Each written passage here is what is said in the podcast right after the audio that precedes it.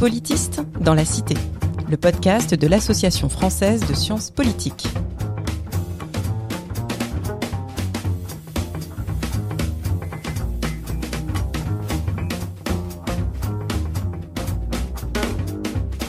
Bonjour et bienvenue dans Politiste dans la Cité, le podcast qui vous parle des sciences du politique et de leur contribution à la vie politique en France et à l'étranger. La science politique, c'est une discipline, des concepts, des controverses, mais c'est aussi, et peut-être avant tout, un métier fait par des enseignantes chercheuses et enseignants-chercheurs qui œuvrent au quotidien à produire et à transmettre des savoirs sur la manière dont le pouvoir est façonné, légitimé, mis en œuvre, contesté, hier comme aujourd'hui. Je suis Marie-Clouy et pour inaugurer l'année 2022, j'ai le plaisir de m'entretenir avec Thierry Ménissier pour parler du dialogue entre philosophie, sciences politiques et espace public. Bonjour Thierry Ménissier. Bonjour Marie.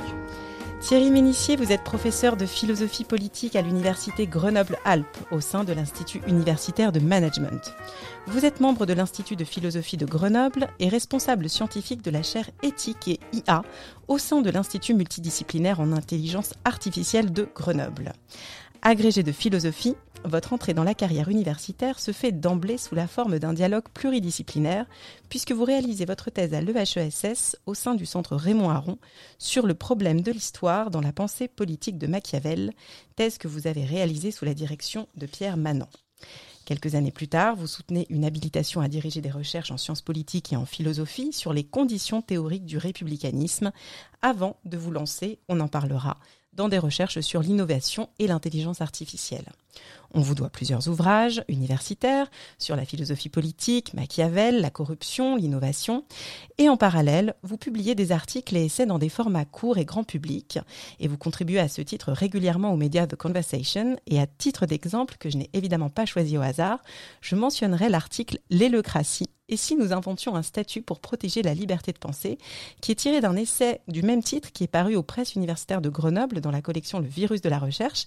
Je précise que nous avons déjà parlé de cette collection dans l'épisode 5 consacré à Alain Faure. Et dans cet essai, eh bien, vous réhabilitez d'une certaine manière les vertus d'une pensée sceptique, mais non cynique, face aux croyances dogmatiques et aux autorités sacralisées. Vaste projet, donc. Enfin, je ne peux conclure cette présentation sans rappeler que vous êtes à l'origine des rencontres philosophiques du Riage, le rendez-vous philosophique annuel de la région grenobloise qui réunit depuis 2010, le temps d'un week-end, des centaines de personnes pour débattre d'un thème d'actualité. Ces éléments étant posés, je vais donc commencer par une question rituelle, mais qui dans votre cas n'est peut-être pas des plus simples. Thierry Minissier, en quoi le philosophe que vous êtes est-il aussi un politiste dans la cité? Euh, oui, merci Marie. Question en effet euh, difficile qui, impliquerait un, peu de temps, euh, mais je, vais faire bref. Hein. D'abord, je, suis très honoré hein, d'être reçu dans, votre, émission, hein, qui me semble vraiment très bien faite, très bien orientée, et parce qu'elle met les gens tout de suite dans ce déséquilibre avant qui est tout à fait stimulant. Alors, c'est mon cas, je vais me prêter l'exercice.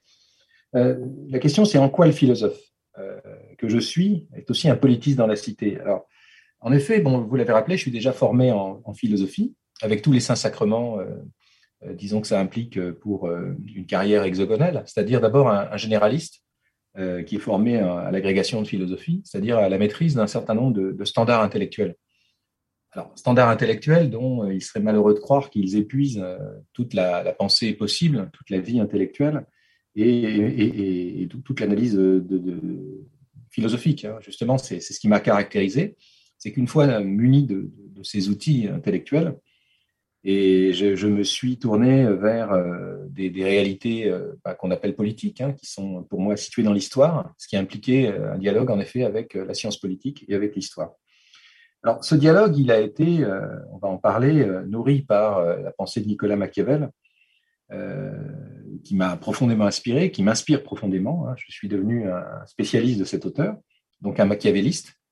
Et fatalement, je suis devenu aussi quelqu'un qui est euh, marqué par la pensée machiavélienne.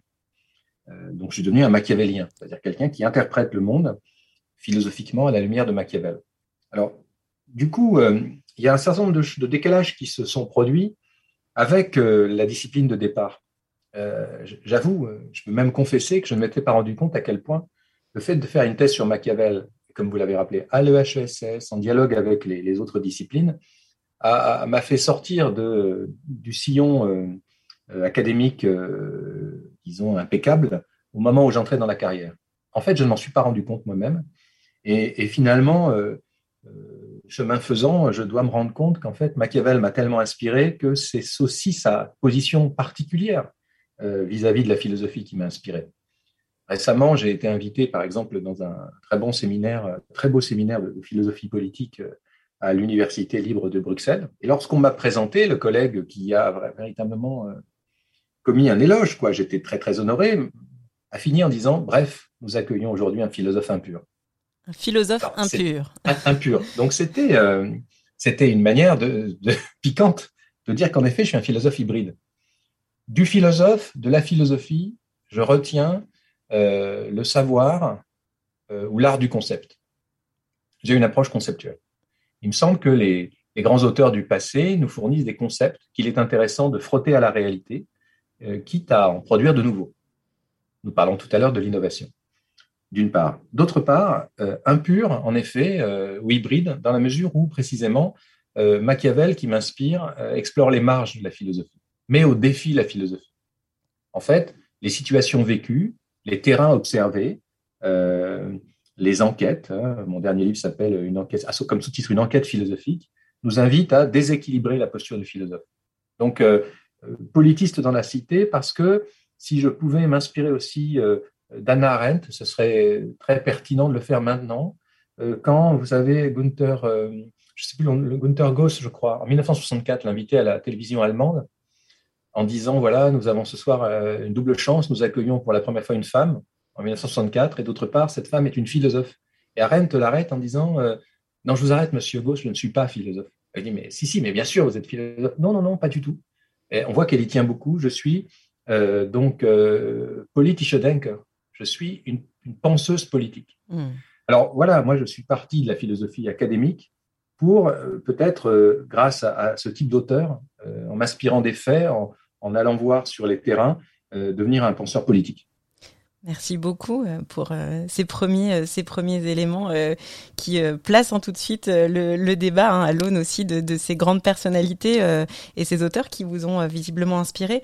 Alors on, a évoqué Machiavel, donc effectivement Machiavel c'est un fil rouge hein, dans, vos travaux qui ont pris des directions qui vues de l'extérieur sont assez différentes parce que vous l'utilisez aussi bien lorsque vous traitez de la corruption que lorsque vous allez du côté des technologies de l'innovation, des liens entre l'éthique et l'intelligence artificielle. Alors pourquoi, selon vous, est-ce qu'on a encore besoin de, Machiavel pour penser euh, ces questions? Me concernant, euh, il faut rappeler que je suis parti d'un problème. Euh, ce problème, Machiavel m'a permis de le traiter. Ce problème, c'est le même qui, à mon point de vue, se retrouve sous différentes formes. Ce problème, c'est le rapport entre le rapport qui n'a rien d'évident pour ce genre d'auteur et qui en lui-même n'a rien d'évident entre les formes de compréhension euh, de l'action du passé et celles qui sont nécessaires pour le présent et le futur. Dans ces conditions, vous voyez, euh, mon premier livre qui est issu de ma thèse, Machiavel, la politique et l'histoire, faisait la synthèse du rapport euh, de non-congruence entre le passé, le présent et le futur, de la disjonction des temps, telle que Machiavel, d'autres l'ont dit, hein, dans la tradition du commentaire machiavélien, bien entendu, tel que Machiavel a essayé de l'examiner de créer une nouvelle forme de rationalité. Alors, de même, vous voyez, euh, si j'enjambe, euh, sans faire d'ailleurs, de, si vous voulez, de, cela un enjeu majeur pour ma propre psychanalyse, hein, nous avons le droit de traiter d'autres problèmes que ceux qui nous tombent dessus euh, dans le premier âge de la recherche, mais quand même, quand je travaille sur l'innovation, c'est rigoureusement le même problème, à savoir le fait que les formes sociales, économiques, techniques du passé ce qu'on appelait, si vous voulez, le progrès, les forces du progrès, les forces sociales, morales, euh, politiques, technologiques du progrès, ne sont pas celles de l'innovation fondamentalement. Alors, il se trouve que pour traiter ce problème qu'on peut appeler celui de la différence des temps, euh, Machiavel m'a aidé hier et aujourd'hui. il m'a aidé, évidemment, euh, ça m'a permis de l'étudier en profondeur. Mais vous voyez, dans, mon travail, je n'ai cherché rien d'autre qu'à, pourrait-on dire, actualiser le programme de Machiavel. C'est ce que j'ai essayé de faire, par exemple, en travaillant sur la notion de corruption aujourd'hui, par un détour euh, qui, était mon habilitation, vous avez rappelé, donc en philosophie et en sciences politiques. avec un livre qui, s'appelle La liberté des contemporains. Dans ce livre de, 2010, 2011, hein, La liberté des contemporains, j'essaie de comprendre comment la notion de république a évolué de telle manière dans nos, démocraties que des, marqueurs normatifs importants, comme la corruption, sont perdus de vue. Donc le livre sur la corruption euh, a achevé d'actualiser ce programme-là, ce sous-programme machiavélien de, la virtu civique, si vous voulez. Euh, mais comment est-ce que euh, vous trouvez, ou comment vous faites pour trouver un équilibre entre l'analyse de la pensée d'un auteur dont on a l'impression, en tout cas, alors peut-être à tort, mais qu'il est déjà quand même très connu, euh, en explorant euh, de nouveaux objets. Alors ça, vous l'avez un peu dit, mais surtout, je dirais, en élaborant du coup une pensée un peu originale qui est, qui est, qui est la vôtre. Euh, comment est-ce qu'on évite de se laisser un peu enfermer dans la pensée d'un auteur, aussi géniale soit-elle? C'est compliqué parce que précisément, l'institution académique en philosophie aurait tendance à nous enfermer dans la dimension du conservatoire. Euh, j'entends bien que le conservatoire est quelque chose d'extrêmement important, en général. Euh, apprendre à penser, c'est comme Excusez-moi, euh, c'est-à-dire le conservatoire Dans quel, dans quel sens Je viens justement un conservatoire de musique. D'accord, Ou un atelier de peintre.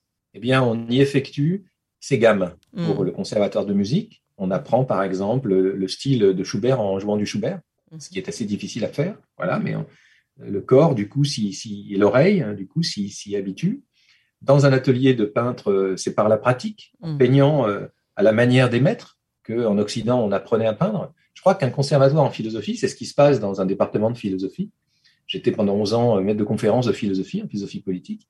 Et on me demandait, notamment en recherche, de plus en plus, de, de donner mon interprétation du, du, grand maître. En fait, du coup, j'ai donné mon interprétation et mon interprétation de Machiavel, qui est une des variantes d'une des interprétations, qui ressemble par exemple à celle de Claude Lefort, je me sens assez mm. proche de son interprétation, son grand livre de 1972, hein, Machiavel, le travail de l'œuvre, eh bien, euh, je suis identifié parmi les interprètes de Machiavel comme étant euh, un interprète de la virtu civique. Hein, donc, euh, vous voyez, je réponds comme ça à une de vos questions, qui est de dire, ben voilà, c'est infini le commentaire. Mm. Je, le dis pour notamment les, les jeunes doctorants et doctorantes qui nous écoutent, ce qu'il y a de fascinant dans euh, le fait d'assumer euh, d'entrer dans le conservatoire, c'est que le commentaire est une chose infinie. Mais alors, est-ce que c'est pas euh, justement, je me demandais si vous aviez l'impression que c'était toujours une, une manière un peu contemporaine d'encourager les gens à rentrer dans la recherche parce que moi j'ai l'impression en tout cas en sciences mm. politiques euh, surtout une science politique on, on en reparlera hein, qui est peut-être euh, beaucoup aussi en, ce moment du côté de la, de la sociologie euh, est-ce que on n'encourage pas plutôt justement les recherches originales de défricher de nouveaux terrains peut-être au détriment de, de, de, cette approche par les par les auteurs tout classiques à fait, tout à fait Marie je suis d'accord c'est une approche euh, old style clairement mm. quoi et on ne fait plus ça. Alors, on faisait ça autrefois. Vous voyez, je réponds à vos, questions en disant, voilà, euh, comment éviter de se laisser enfermer euh, C'est très difficile. C'est très difficile du fait que le conservatoire vous, maintient là-dedans. Et moi, ce que j'ai fait, c'est un pas de côté. Mais je me suis enfui en sciences politiques. Je me suis enfui en sciences politiques en inscrivant ma recherche à l'IEP de Grenoble. Donc, euh, voilà, donc c'était mon HDR n'est pas pas essentiellement en philosophie, mais en sciences politiques. Et adopter ne serait-ce que ce que vous appelez en sciences politiques l'histoire des idées politiques, hmm. ce n'est pas du tout l'histoire de la philosophie, qui, elle, reste conceptuelle. La philosophie m'a dit, tu nous trahis en quelque sorte. Voilà, ça a été très difficile, mes relations à partir de là, disant, mais voilà, mais est-ce que c'est encore de la philosophie que tu fais? Alors j'aimerais bien quand même qu'on revienne sur ce que vous avez euh, suggéré. Euh, j'aime bien la métaphore de une sorte de métaphore de l'asile, euh, de l'asile ou du, havre que vous avez trouvé en, sciences en sciences politiques justement parce que ça pose une question qui est qui est au centre hein, de notre épisode aujourd'hui, qui est qui est celui de la pluridisciplinarité. Alors comment est-ce que vous avez trouvé vous justement votre asile en sciences politiques et, plus généralement, comment est-ce que vous jugez de l'état réel de la pluridisciplinarité aujourd'hui? Est-ce que ce dialogue entre politistes et philosophes, euh, est-ce qu'il fonctionne? Est-ce qu'il y a des institutions qui, le soutiennent davantage? Et, puis est-ce que c'est valorisé tout simplement sur le plan de la carrière? Oui, oui euh, cet asile d'abord, il a été de courte durée en fait. Il a été provisoire. Mmh. Bienvenu, mais provisoire. Dans la mesure où euh, je n'ai pas fait carrière en sciences politiques finalement. Mmh en dépit de, l'accueil qui m'a été fait à, à Sciences Po Grenoble. Y a un certain moment de ma carrière, en effet, où j'ai enseigné euh, comme chargé de, cours, tout en restant maître de conférence en philosophie. en fait, ça ne s'est pas fait, sans doute aussi déjà à cause du problème que vous, vous esquissez, qui est le problème de la place de la philosophie dans les IEP. Je pense que dans les départements universitaires de sciences politiques, il n'en va pas autrement. D'abord parce qu'il y a une discipline qui s'approche de, une sous-discipline qui s'approche de la mienne, qui est l'histoire des idées politiques, hmm. qui est enseignée en tant que telle, et qui va finalement plutôt mal elle-même. Hmm. Non seulement elle existe, donc il y a une concurrence, mais elle va plutôt mal. Alors, il ne m'appartient pas, bien entendu, de, dire, euh, de faire se relever, euh, qu'est-ce qui se passe pas, qui devrait se passer, euh, je suis trop jugé parti, et, et encore moins, je ne peux pas dire pourquoi il en est ainsi.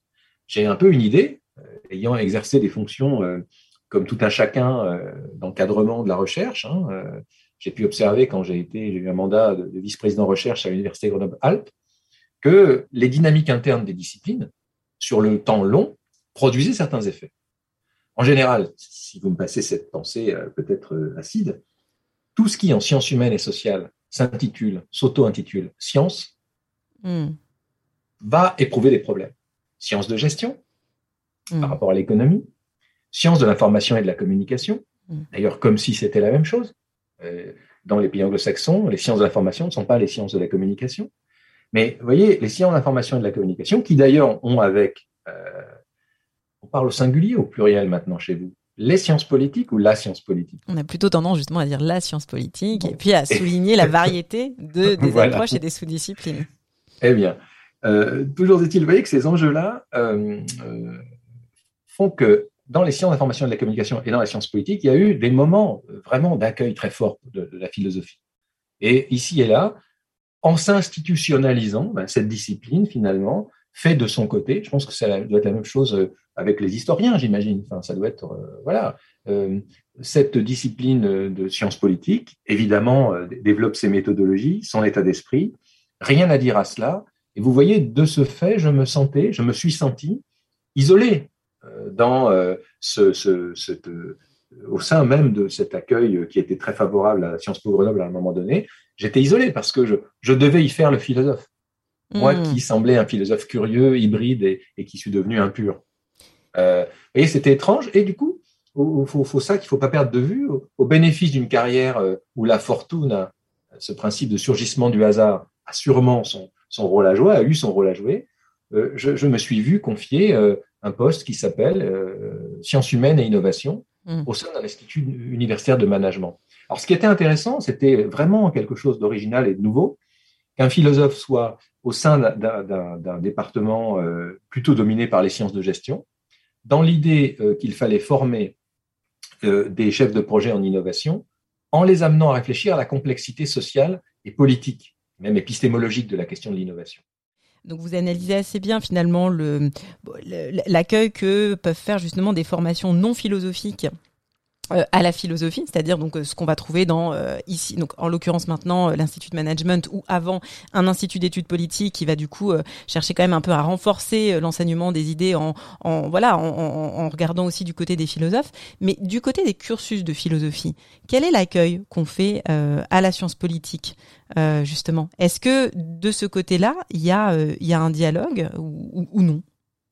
De, votre expérience de, philosophe, justement, ou en tout cas de quelqu'un qui a été dans des départements de philosophie Si vous voulez, on, inverse l'angle de vue. Euh, c'est très judicieux. Alors, je, vous répondrai euh, brutalement. Je pense que l'accueil est exécrable ou inexistant. Je pense que c'est un des problèmes, d'ailleurs, pour la philosophie, que, notamment la philosophie politique, hein, j'entends bien. Hmm. Euh, par exemple, l'éthique, les théories morales se sont nourries de la bioéthique, par exemple. Hmm depuis 40 ans.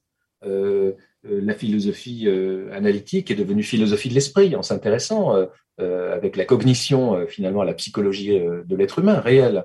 il y a sans aucun doute un certain retard que j'ai du mal à m'expliquer d'ailleurs dans l'accueil qui est fait, qui devrait être fait à la science politique par la philosophie dans les départements de philosophie.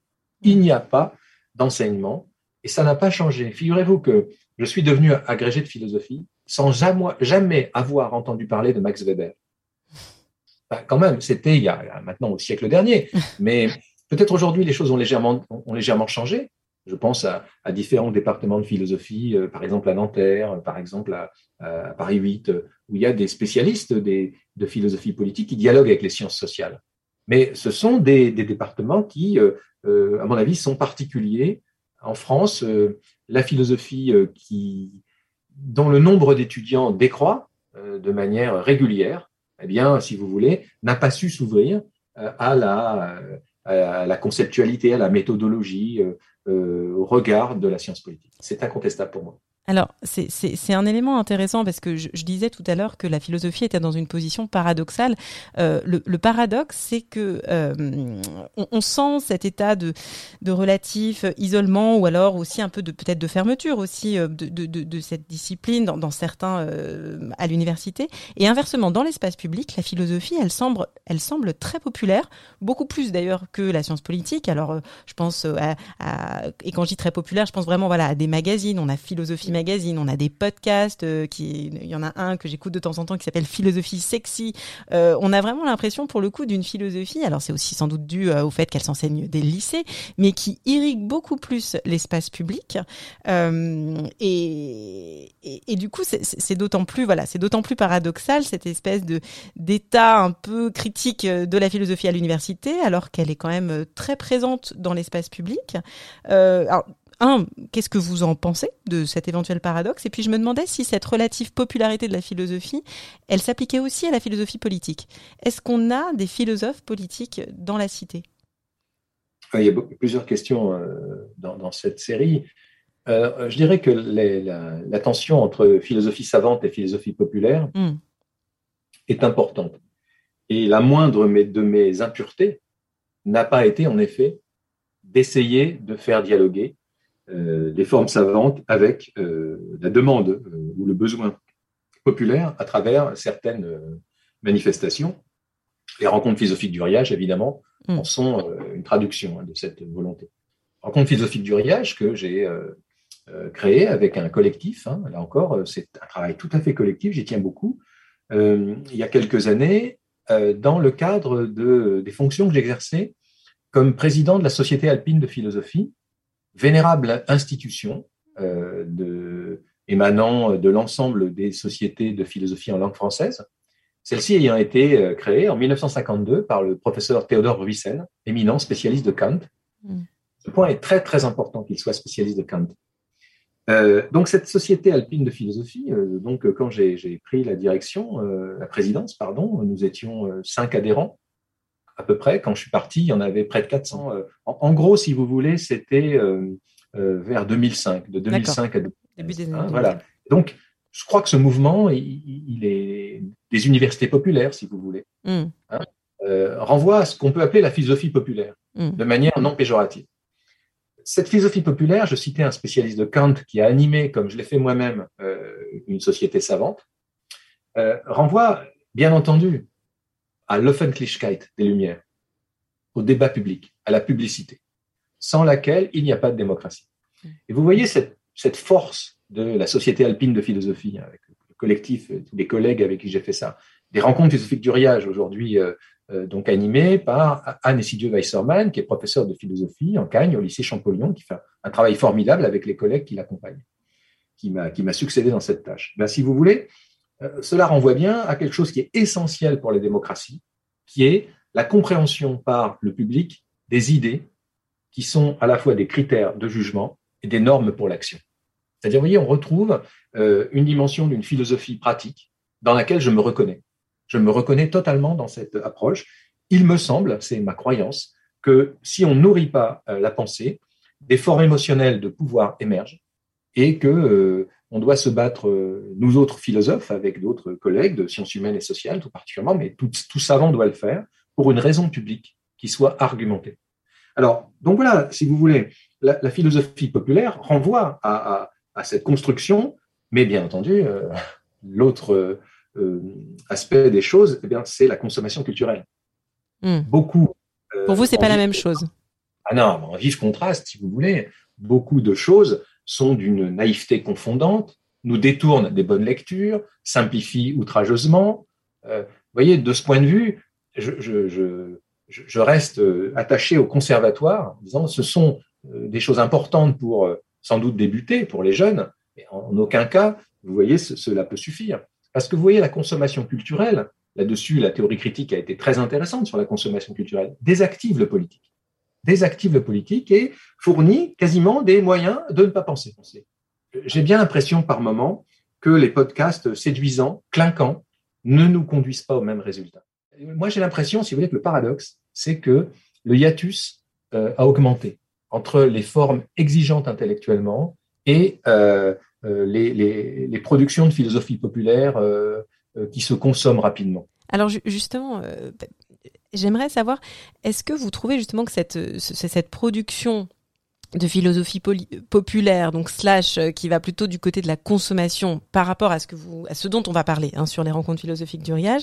Est-ce que justement vous trouvez qu'elle fait place d'ailleurs à la philosophie politique véritablement, ou est-ce que c'est pas d'un autre type de philosophie dont il s'agit, qui est plutôt euh, autour du, du bien vivre euh, Est-ce que justement, c'est peut-être pas là aussi la spécificité de la philosophie politique de peut-être pas être aussi aisément consommable que, que d'autres types de philosophie Précisément, il y a une tendance euh, antipolitique de la philosophie populaire éditée à aller vers le développement personnel, sous des formes parfois euh, qui ont l'air intelligentes.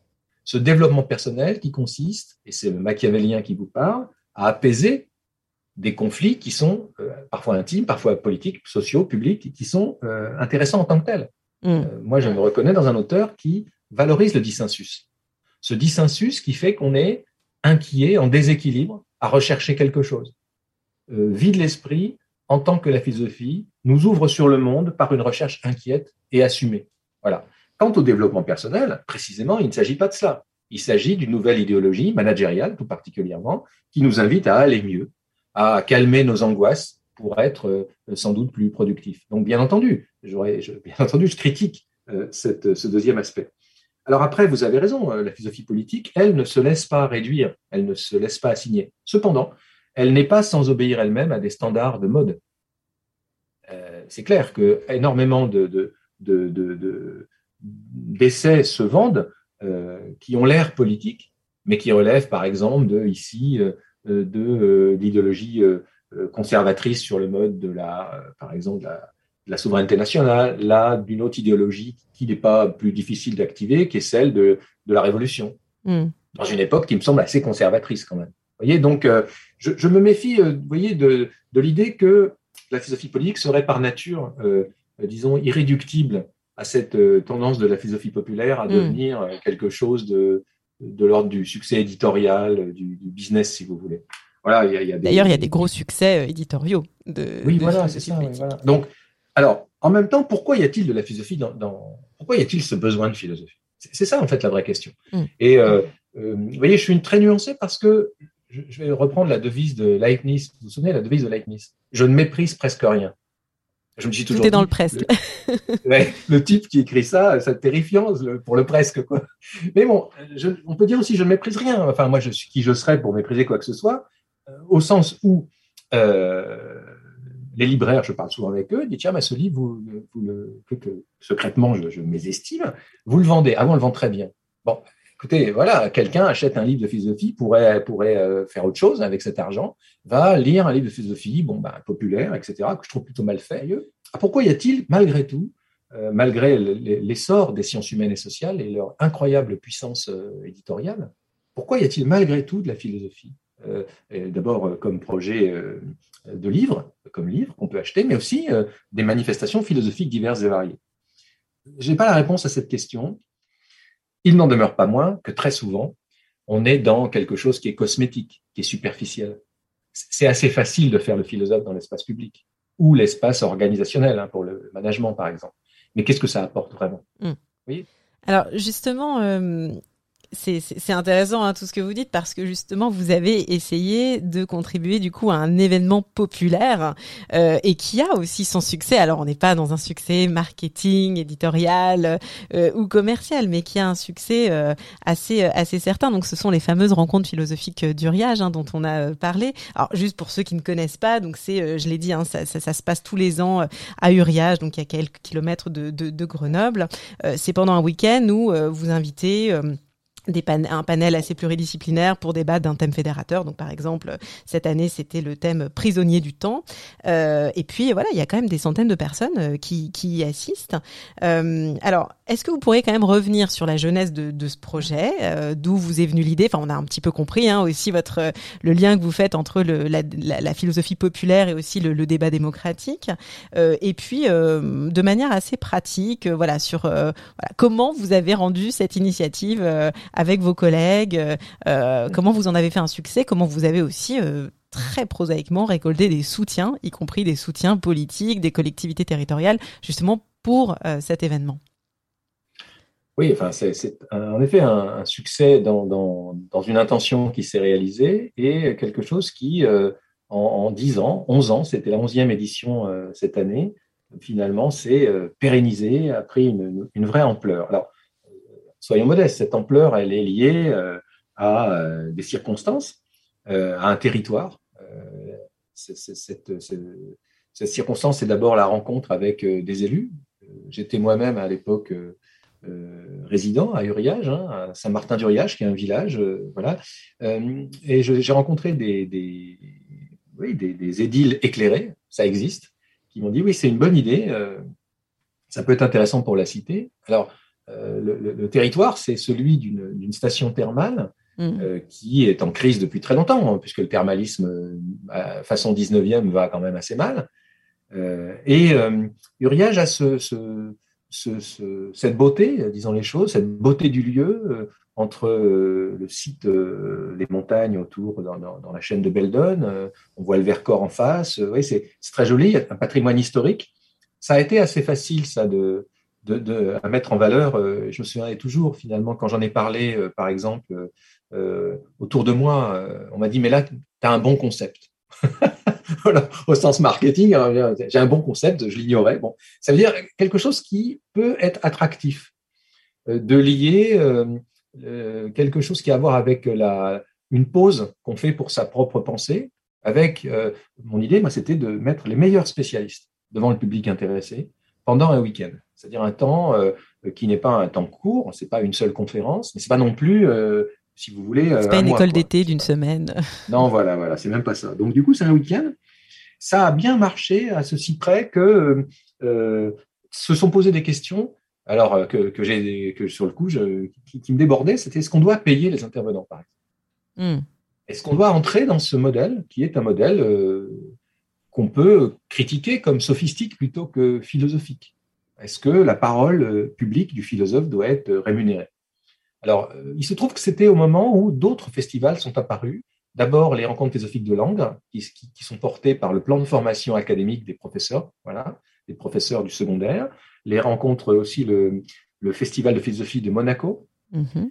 Ici et là, donc, il y a des modèles différents. Certains euh, il y en a à Saint-Émilion aussi, un hein, festival. Certains payent, euh, d'autres non. Alors, moi, j'avais plutôt décidé qu'on ne payait pas. En revanche, les collègues étaient accueillis éventuellement avec leurs euh, compagnons ou leurs compagnes euh, au Grand Hôtel du Riage et il y a un restaurant gastronomique où un repas était, était offert. Donc, quand même, un restaurant gastronomique aux terrasses du Riage, on s'en souvient, avec le chef Christophe Alibert. Voilà, ça, ça a fait venir les collègues.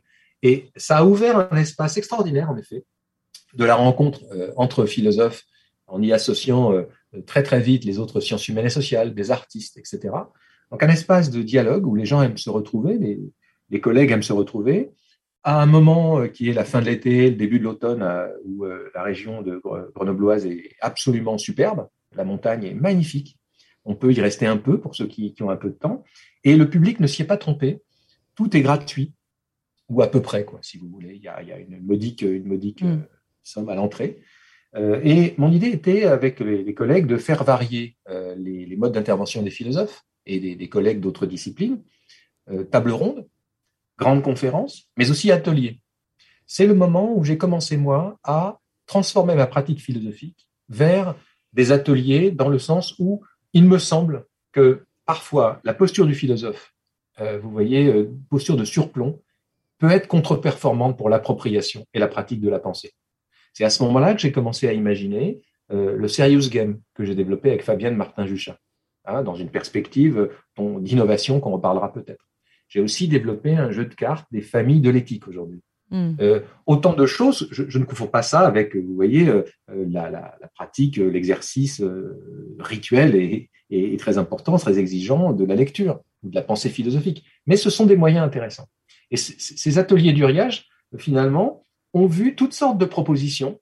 Les collègues se, sont vraiment proposés les uns et les autres pour tester des formules en petits groupes à un moment donné des, rencontres philosophiques du riage. Et vous voyez, l'événement s'est pérennisé à partir euh, du désir qu'on avait d'être ensemble euh, sur des questions topiques que vous évoquiez, donc la, question du bonheur autrefois, celle de la domination aussi, euh, celle du désir, il y a une très belle édition sur le désir, avec vraiment cette tonalité philosophique qui est que nous n'avons pas la réponse aux questions que nous posons. Et en somme, ce qui importe, c'est de savoir bien poser les questions. Hmm. Nos amis libraires sont présents. Il y a plusieurs euh, librairies qui ont des stands. Donc il y a euh, très franchement une intense euh, activité éditoriale, c'est-à-dire les auteurs qui sont là signent. Par exemple, j'avais inventé le prix du livre.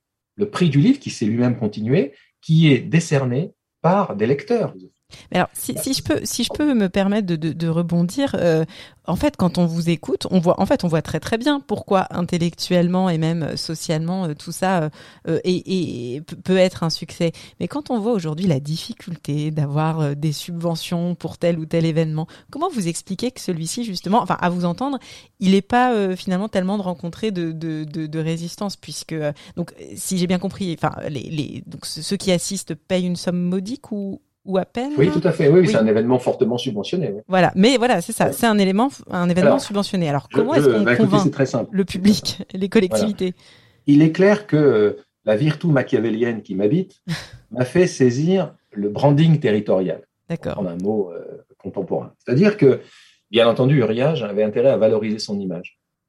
Et très vite, on a senti dans la production d'outils de communication auxquels nous contribuons. Hein, tout le visuel a été produit par des philosophes quand même. Euh, mm. avec des designers et des graphistes. Bon, ce travail a, servi à Uriage. Donc, vous voyez, là-dessus, euh, ne nous trompons pas. Hein, euh, le, ce que mes collègues trouvaient comme bon concept venait du fait que c'était bien positionné par rapport à une demande implicite. Quoi. Alors, des territoires, de valoriser leur. Ouais, d'accord. En revanche, nous avons connu quelques échecs. Mm. Nous étions en capacité, par nos, notre, nos bailleurs de fonds, donc la, la, la commune de Saint-Martin-d'Uriage, dont dépend la cité thermale d'Uriage, a déposé des projets, par exemple, à la région. Il y a quelques années, la région, il y avait euh, euh, qui se montraient favorables à des, projets socioculturels. Donc, on avait déposé un, projet qu'on a beaucoup travaillé de philosophe en résidence, qui consistait à installer euh, quelqu'un, français, étranger, pendant un mois, et lui demander un service en contrepartie, évidemment, de cette retraite qui lui était offerte dans une des résidences thermales du Riage nous nous sommes fait véritablement, euh, vraiment presque maltraités en disant mais comment les gens du riage, vous rigolez quoi, ça n'a aucun sens. Il y a tellement de projets socioculturels importants. Mm. Je ne vais pas comparer, mais ça n'a même pas été entendu. Et vous voyez, pour moi, c'était un moyen d'approfondir le travail, un moyen de euh, tout bêtement de rendre aux citoyens, aux écoles par exemple, il serait intervenu dans les écoles, dans, dans les collèges, ce collègue là en résidence, ça n'a jamais été possible. Alors, dans ces autres espaces, et on, finira sans doute avec ça, euh, vous avez entrepris, alors dans, le cadre d'une expérimentation qui s'appelle le Labo des possibles, un espace de dialogue avec des universitaires et ce que vous appelez les acteurs de l'innovation. Alors, j'imagine que vous mettez aussi les entreprises dans ces acteurs, euh, ou, peut-être pas, vous allez peut-être préciser. Euh, moi, ce qui m'intéressait, c'était de savoir ce que vous avez l'impression que les autres recherchaient dans votre approche euh, philosophique Et qu'est-ce qui rendait ce dialogue possible et, peut-être quelles en étaient les limites? Eh bien, euh, là encore, je suis parti de mon expérience, c'est qu'en fait, euh, l'opportunité m'a été donnée de m'intéresser en formation, et, du coup aussi en recherche, hein, à cette question de l'innovation. chemin faisant, je me suis rendu compte que c'était une sorte d'injonction ou de mot d'ordre qui parcourait la société. J'ai pris le, le dossier au moment où euh, cette question de l'innovation cessait plus ou moins d'être euh, uniquement entrepreneuriale, elle l'est toujours, hein, évidemment, par les startups, par exemple, les GAFAM, etc. Mais devenait aussi, euh, je dis bien l'injonction à innover, devenait le nouveau mot d'ordre des collectivités publiques et territoriales. Car aucune n'est pas sans, sans, disposer aujourd'hui dans de son, sa, cellule d'innovation, son, son service innovant, etc. Donc, je me suis rendu compte que euh, cette notion d'innovation qui renvoie aux anciennes dynamiques du progrès mais qu'il faut aujourd'hui réinterpréter du fait de nouvelles forces sociales qui l'animent, eh bien, était devenu vraiment euh, quelque chose qui sature le discours. J'ai voulu en savoir plus, et ça donnait une enquête qui intègre, bien entendu, largement les entreprises. Donc, vous voyez, une, des questions annexes de cette affaire-là, c'est pas tellement les entreprises, c'est plutôt l'ensemble des parties prenantes. Mmh. Parce que je me suis rendu compte pour travailler, euh, là encore, euh, avec les, gens qui font l'innovation, les designers, les managers, je me suis, rendu compte, avec mes collègues sciences de gestion, qu'en fait, euh, le jeu des parties prenantes obéit à des méthodes.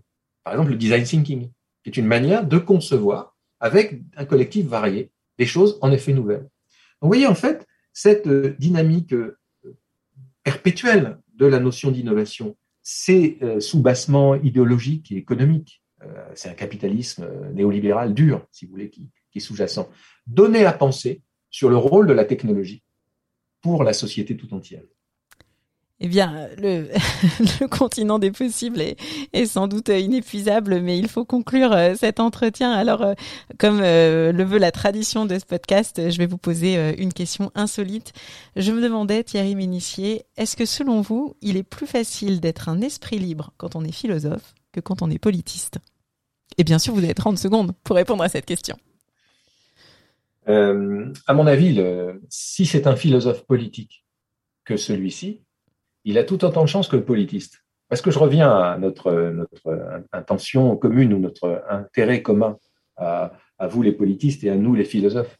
C'est cette complexité mystérieuse, irréductible, qui crée du sens par parfois le différent, par la crise. Vous voyez, donc euh, esprit libre, eh bien simplement euh, le fait de considérer euh, la vérité effettuale de la cause, la vérité effective de la chose, nous amène parfois à des paradoxes qui sont incroyables. Donc liberté, sans doute, à la condition d'avoir le courage de l'attention au phénomène. Merci beaucoup Thierry Ménissier. On finit donc cet épisode en italien. Merci beaucoup d'être intervenu dans Politiste, dans la Cité. Merci aux auditrices et aux auditeurs pour leur écoute. Merci à l'Association française de sciences politiques de produire ce podcast. On se retrouve dans un mois pour un nouvel épisode de Politiste dans la Cité et on vous souhaite évidemment une bonne entrée dans cette année 2022. À très bientôt.